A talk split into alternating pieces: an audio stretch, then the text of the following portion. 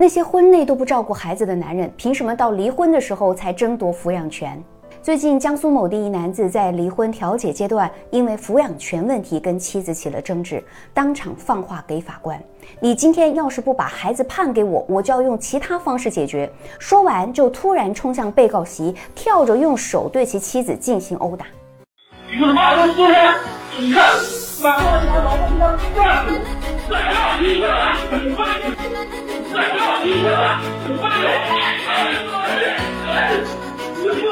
虽然当场被法官制止，并以扰乱法庭秩序被司法拘留十日、罚款五千元，但网友们都认为这一处罚太轻了。这男人在法庭现场都敢打人，还不知道私底下动过多少次手。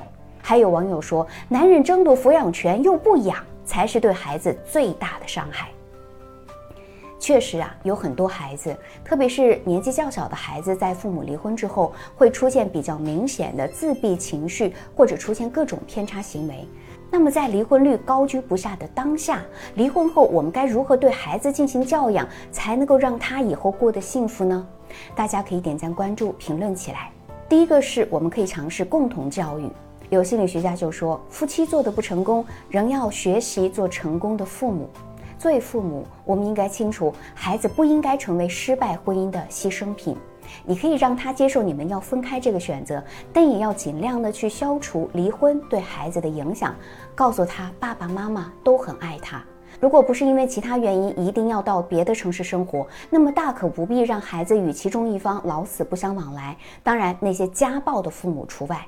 毕竟，爸爸和妈妈给予的关爱是不同的，也会给孩子产生比较明显的影响。所以，即使离婚，父母双方也要尽量抽出一部分时间去陪伴孩子。可以在日历上标注出妈妈日或者爸爸日，让孩子明白，即使你们不在一起了，对他的爱也是没有变的。这样才会减少对孩子的伤害，让他在成长的过程当中有足够的安全感，而不至于去怀疑自己，或者认为自己才是造成你们离婚的罪魁祸首。第二，千万别让错误转移。很多人离婚之后，会把造成一切的过错都归咎在孩子身上，甚至一有不如意就打骂孩子，认为孩子就是拖后腿的。可是大人的任何选择不都是自己做出来的吗？凭什么把过错推到无辜的孩子身上呢？原本单亲家庭的孩子心里就已经比较脆弱了，如果在长时间遭受到打骂、冷暴力或者不管不问，这将会给孩子受到更深的伤害。离婚是两个成年人之间的事情，不管你们的感情走到哪个阶段，都请不要将所谓的错误强加在孩子身上，去误伤孩子。第三。一定要学习相关的心理学知识，多关心孩子的内在需求，给孩子足够的心理营养。